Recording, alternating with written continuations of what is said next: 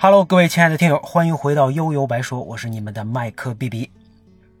咱们呢老是聊游戏、影视、动漫等等吧，这些作品啊，我不知道大家对科技圈感不感兴趣。今天咱们就换换口味我呢是个数码爱爱好者啊，像手机呀、电脑这种东西走不动路啊，经常会看相关的信息评测等等这样的这种视频文章。那自己这个玩过的手机其实也不少了啊，很奇妙啊！我也不知道是不是对这种拿在手里这种物件有一种，也可以叫恋物情节，还是什么原因？对科技的这种喜好，对吧？很难说啊。那就在前一段呢，我还看了一下这个小米和雷军开了一场小米当年十周年的演讲，跟三个超大杯的发布会。那说实话，智能手机啊发展了这么多年，其实到今天再说发布了什么新产品这事儿，基本已经很难让人有特别的什么特别的兴趣了啊！你看现在我看还有一些问题问，为什么现在年轻人不爱换手机了？中国人的平均手机的这个换机时长，好像是延长到了三年多，是吧？啊，所以这也是现在大家日子都不好过嘛，对不对？那除了像苹果、索尼、三星这种厂商时不时的给咱们甩出点黑科技和这种硬货啊，一票国产厂商呢，好像还得靠堆料、黑营销、互撕什么的博眼球。那随着疫情和中美的特殊时期呢，后来大家慢慢突然又不撕了，开始再把 iPhone 拿出来鞭尸，啊，那跟友商也是暗中较劲吧，最多也就敲敲锣边儿虽然对产品现在可能兴趣不大，但是在这这三个小时的发布会当中啊，前一半就是听雷军老师讲故事的环节，哎，这我还挺挺喜欢的啊。雷老师这天的演讲状态还特别好，湖北仙桃口音啊，听着是倍儿有味道，声情并茂，不急不躁，满怀感情的跟大家分享了小米成立之后这十年发生的点点滴滴。啊，几个里程碑式的大事件啊，都都介绍的非常清楚。那对于我这个数码爱好者来说，呢听上去特别爽。那我感觉自从罗老师不说相声之后，好像很长时间都没有听到哎这么解渴的演讲了。那今天咱们也跟着这些里程碑来回顾一下小米那些不能细说的啊，不对啊，那跌宕起伏的过往。那说到小米，咱们就得先回顾一下，在二零一一年的时候，市场上都充斥着哪些机？哎，哪些手机呢？那对于苹果阵营，二零一一年那肯定是悲伤的一年嘛。那个男人去世，库克接任，那苹果的未来何去何从啊？一切都是未知数。那苹果在这一年发布了旗舰手机 iPhone 4S，那既是纪念乔布斯。也是对一代经典 iPhone 四进行了终极补完啊！那估计直到今天啊，这抽屉里放着 4S 或者四的这个这个尸体的人啊，应该也不在少数。那就是舍不得卖啊，就当收藏了。我自己是二零一二年初吧，要是托人从加拿大给寄来了加版的 4S，白色的，这确实不一样啊！自己把玩了之后，玩了一个礼拜吧，就送给女朋友了。那这没关系啊，这。虽然时间短，但是 iPhone 想要征服我，这一周的时间足以。当时哪儿见过这个呀？精致小小的机身，优秀的显示效果，那时候已经叫视网膜屏幕了吧？啊，强劲的性能，数不清的 App，清晰的拍照，真的啊，那个时候什么叫吊打友商？这就叫吊打友商。那只可惜嘛，二零一一年还没有那么多友商存在。你安卓阵营这边，三星 S2 横空出世。虽然是不是抄袭这事儿，它众说纷纭啊，但实际市场上卖的就是好。而下半年的这个三星的 Note，那那更是靠着大屏和一根 S 笔，硬生生的开辟了一个新的细分市场。直到接下来很多年，Note 系列都被看作是三星的真旗舰。那只不过现在没了嘛，对吧？它以 S2 Ultra 的形式，也这这对吧？你可以理解为它是以那种形式还还还活着啊。那不止三星，HTC 不知道你们现在还听没听说过？HTC 在这一年也是风生水起，疯狂的发布了好几款手机。那机海战术之下，不乏精品，也充斥着垃圾。那就是在这一年呢，他们也在世界通通信大会上出尽风头，而且一举超越诺基亚啊！那简直是飘的不能再飘了，飘到一年之后就已经不复当年之勇啊！这步子迈的太大呀，你们懂的。那其他的国际大厂当中呢，摩托罗拉有里程碑系列，哎，索尼有 Xperia 系列、信仰系列，LG 也刚要上道。你不管是谁啊，你看这些手机们都有一个共同的特点，都不便宜啊。那明显有很高的溢价在里边。那从今天看，没办法，这人人家跑得早，收点信仰税，这你也没办法。那这时候咱们国产友商们干嘛呢？那都死磕运营商的呀。中华酷联的名号威震神州，实际这产品都不怎么样，对吧？嗯，就就在这个时候，小米突然出现了！而小米手手中最大的武器就是米 UI 加一九九九。我最早知道小米，就是在二一年这个神奇的年份啊，就是小米手机一代发布之后，当时就听到同事啊到处嚷嚷说这小米手机要发售了。我心想什什么玩意儿啊？结果第二年啊，这一个大哥还怂恿我一起买小米二，结果人家自己直接来了一个三星 Note 二，你受得了吗？啊，这这这简直太坏了啊！当然这大哥人其实还是很好的。那虽然小米一代在互联网上就有了不少声量。但我一直啊也没主动搜过这款手机的信息，就知道这是一新品牌，好像很多人都都在追嘛。这营销做得好，很便宜。小米这俩字儿呢，确实也接地气儿啊，这这这让人虽然没有用过他们的产品，好像有也多少有些熟悉感吧，很亲切啊。作为主打性价比的品牌，这就很好的拉近了和消费者之间的距离，这点就跟苹果有异曲同工之妙吧，都能吃，是不是？那小米一靠着高配置、低价格和米 UI 这三板斧一炮打响之后，这家公司就算活下来了。而且它入场的时机啊特别好，你早一点，安卓它还没没成气候，HTC 呀、三星们也没趟出这条路。你再晚一点，群魔乱舞又没机会了。你像锤子呀什么的，那那就晚了，对不对？那第二年小米二更是横空出世，声势浩大。那我感觉网上有一种小米二秒天秒地秒空气，不买小米二你就亏了的感觉啊！为了你不亏，你也得买一台啊。可是咱们平心而论啊，这小米二在同价位当中确实是不错啊，没有设计就是最好的设计嘛。外观中规中矩，米 UI 持续升级，好像还是四核处理器，反正当时性能最强，不错的屏幕。这些啊，你听上去其实都还行，只不过呢，又没好到那个程度。产品力你综合起来，其实也就那么回事儿。关键呢是买得着算你赢，来玩这个耍猴营销。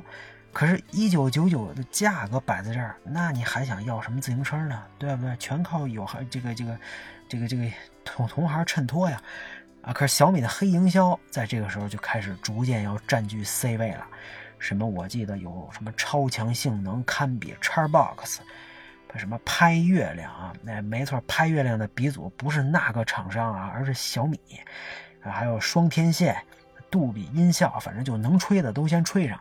那相比之下，隔壁的魅族啊，还在打磨机身弧度呢。从这时候开始，大大家对小米印象就有些两极分化了。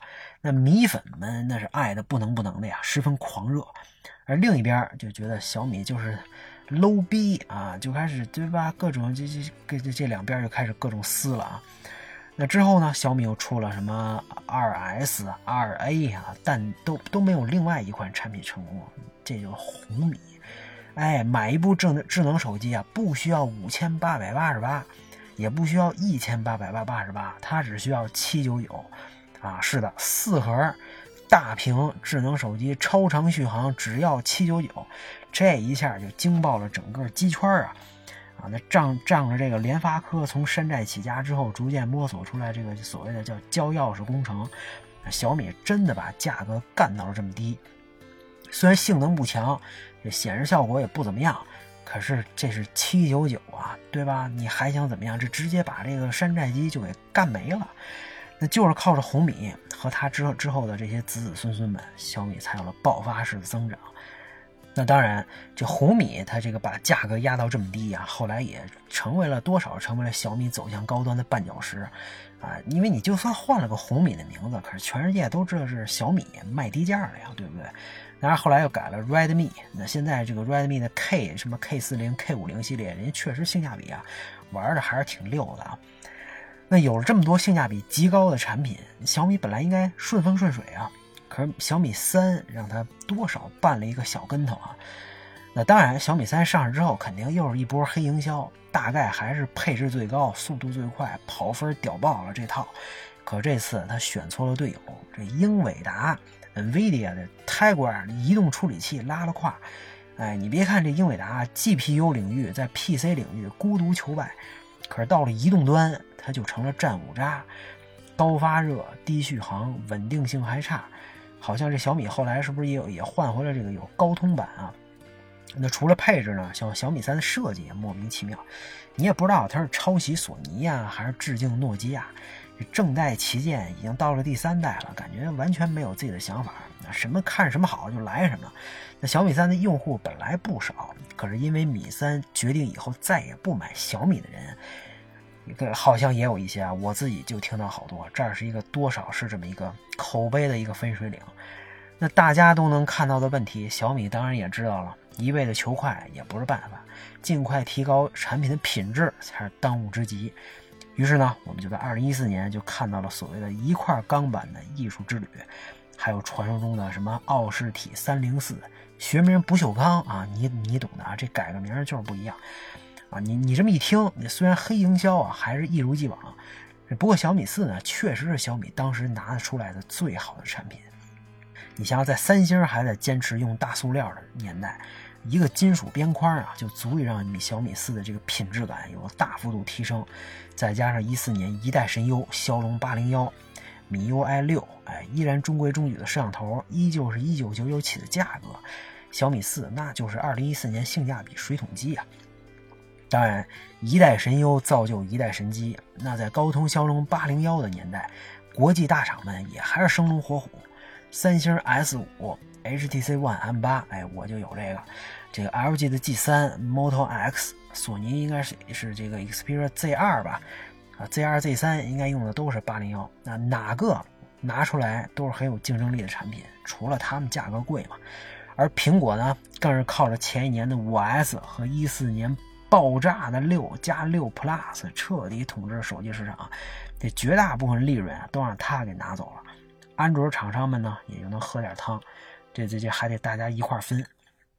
那对于国产厂商来说，眼看着华为靠着 Mate 七杀出一条血路，这搁谁心里都痒痒啊，对吧？那对于小米小米来说，想活下来，只走性价比这条路肯定是走不通了。小米的应对方式呢，就是拿出了自己憋了多年的心血——小米 Note，意图剑指高端市场。那在小米 Note 上，咱们确实能看到不少用心之处啊。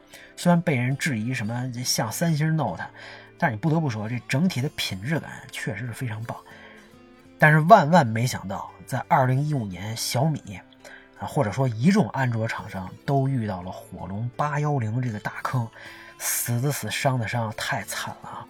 这 HTC One M9 算是第一批搭载810出货的。本来就是全金属机身，再加上八幺零，那真是铁板烧。最后只能靠降频完事儿。我呢，至今都留着一部 M M 九啊，就算升级了最后一代这七点零系统，稍微用一会儿就发热，就非常可以了。你要是让它性能全开，你把那个金属后盖贴在脸上，真的啊，这我估计时间长就能落下这个烫烫伤的这个痕迹啊。我留着它，因为实在是喜欢 HTC 这代的外观。那索尼 Z 三加和 Z 五都是八幺零，就算上了什么铜管散热呀，这那的也没用，拍会儿照就过热保护了。还有一加二发布会的时候吹的什么能把这个八幺零压制的服服帖帖，结果还是靠降频这一招啊。其他厂商一看这不对啊，宁愿有有的啊，宁愿用八零八也不趟这这这这这这趟浑水。那还是三星霸气，直接拿自己的七四二零走起，压根就不搭理你啊。那面对这种局面，小米更狠，数字旗舰一整年干脆就不发布了，返回来把这 Note 发布了 N 多次，也算是当年的奇葩。这八幺零的事儿一出啊，明眼人都知道抱着一棵大树，这高通骁龙不靠谱啊。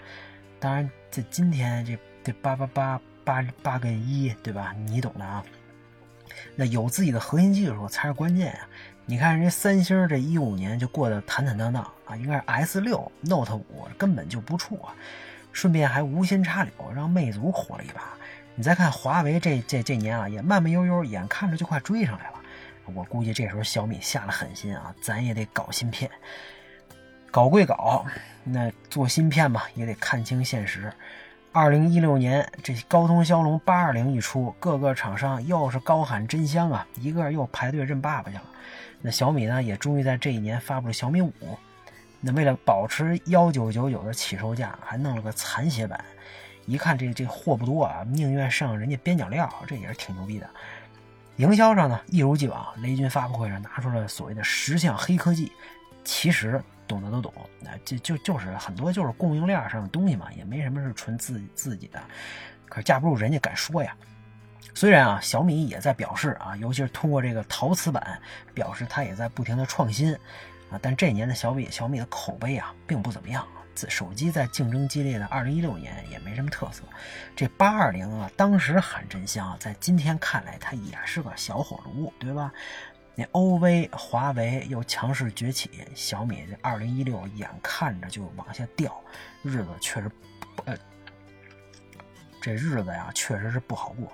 面对口碑跟销量的双崩坏，这小米啊也要放大招了。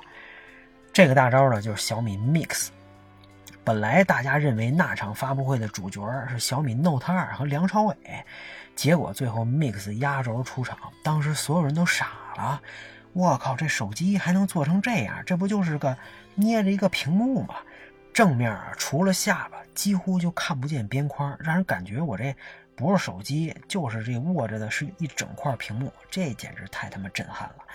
那也就是从 Mix 开始，机圈就正式开启了全面屏风潮。你要知道，这 iPhone iPhone Ten 啊，也要到二零一七年底才出来。小米确实整整领先了一个时代。那肯定有人说了，这么牛逼的东西，一看就是个概念机啊，小米肯定没打算真的卖呀，还是耍猴嘛？哎，它虽然货呀确实不多，但 Mix 还真的就量产开卖了。这下黄牛可可高兴了啊，各种加价，基本也得五五千多吧。但是它标准定价其实远没那么高。种种迹象表明，小米这次。卖便宜了，哎，你看，一直都被打上性价比标签的小米，竟然被别人说卖便宜了，这真是太阳啊打西边出来了。这充分说明 Mix 到底有多成功。那至于什么啊，为了全面屏妥协的前置摄像头啊、拍照啊，还有屏幕发声漏音呢，谁还管那一套啊？那当然，也正是因为初代 Mix 太惊艳，这系列之后产品反倒开了倒车。直到 Mix 三弄了个滑盖这你这彻底算是把自己玩完了。Mix 四是把那个前置摄像头给弄弄没了，是吧？但是其他综合体验也不怎么样。这 Mix 呢，曾经是小米走向高端的王牌，这个系列啊，现在的落寂，确实也让很多数码爱好者跟米粉遗憾呀。那到 Mix 发售，小米的这口碑啊，不管怎么说，口碑声量上开始要翻盘了啊。那终于在八幺零、八二零两代火龙之后，整个机圈在二零一七年迎来了高通又一代神优骁龙八三五啊。咱们之之前我不知道哪期应该是提过啊，这个正是因为八三五让不少国际大厂又续命了一波，HTC、索尼、LG 也包括包括刚刚爆炸的三星。而对于小米来说呢，这小米六。正式开始了自己钉子户的漫长征程，直到今天，这手持小米六的人应该依然数不胜数吧？而且这帮人还十分膨胀啊，天天喊着什么换块电池再战三年，你这让雷总很是惶恐啊！这都是钉子户，以后小米可怎么办呀？啊，那虽然因为市场大势，小米扛不住幺九九九价格了，应该是二四九九起吧。那不过米六呢，还是靠着均衡的体验和不错的设计，成为了同价位的性价比比水桶机。啊，那除了屏幕，我我我，因为我看过真机啊，这屏幕还不是特别好，但是其他基本没什么短板。哎，没错，就这块屏幕啊，在我看来还不如2014年的 HTC One M8，差的还不是一星半点儿。只不过对于一个 LCD 档来说，从二零一八一九年开始啊，这 LCD 屏幕的手机就快绝迹了啊！你说确实也没办法，当年给你你嫌弃，今天没了，就就只能一边哭去了。哎，没错，从应该是二零一八一九年开始，这 OLED 屏幕几乎成为了旗舰手机的标配，而且除了苹果和三星，那个时候几乎是清一色的幺零八零 P，你你简直让人蛋疼啊！你五寸手机幺零八零 P，大概四百多 PPI 也就算了。它等效也能有三百多。现在这六寸多手机还是幺零八零 P 啊，气得我真的，我就这么说吧，那两年买幺零八零 P OLED 大屏手机的用户，他都是交了智商税啊，这这这没得说。那后来呢，小米八是一个风评很差、卖的不错的手机。风评不好，当然你看，你现在搜它照片，你就知道，几乎是像素级的超 iPhone。你不能说十分相似吧，简直就是一模一样。我就不明白，明明已经开始从米六开始要形成自己的风格了，大家的评价都很好，那咋怎么又突然往墙上撞啊？可能这墙是钱做的吧？只要是像 iPhone，卖的就绝对就差不了。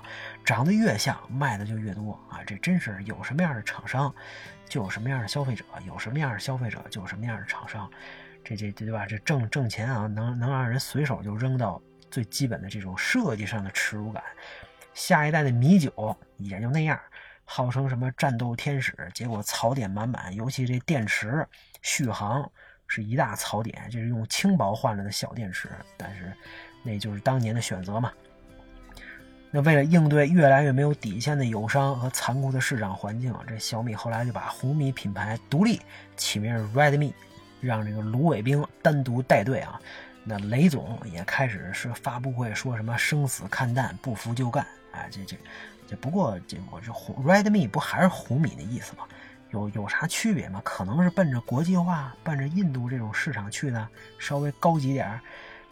那直到小米的十周年，小米又拿出了小米十、十 Pro 和至尊版这三款，确实是用心的产品啊。这个当然，米 U 二、米 UI 十二后来被喷惨了啊。但是总体产品力，包括这个小米音乐手机的调侃，都说明小米后来还是能做出很多自己的特色。只不过旗舰机从应该是二零年开始整体涨价，小米都卖到五千了呀。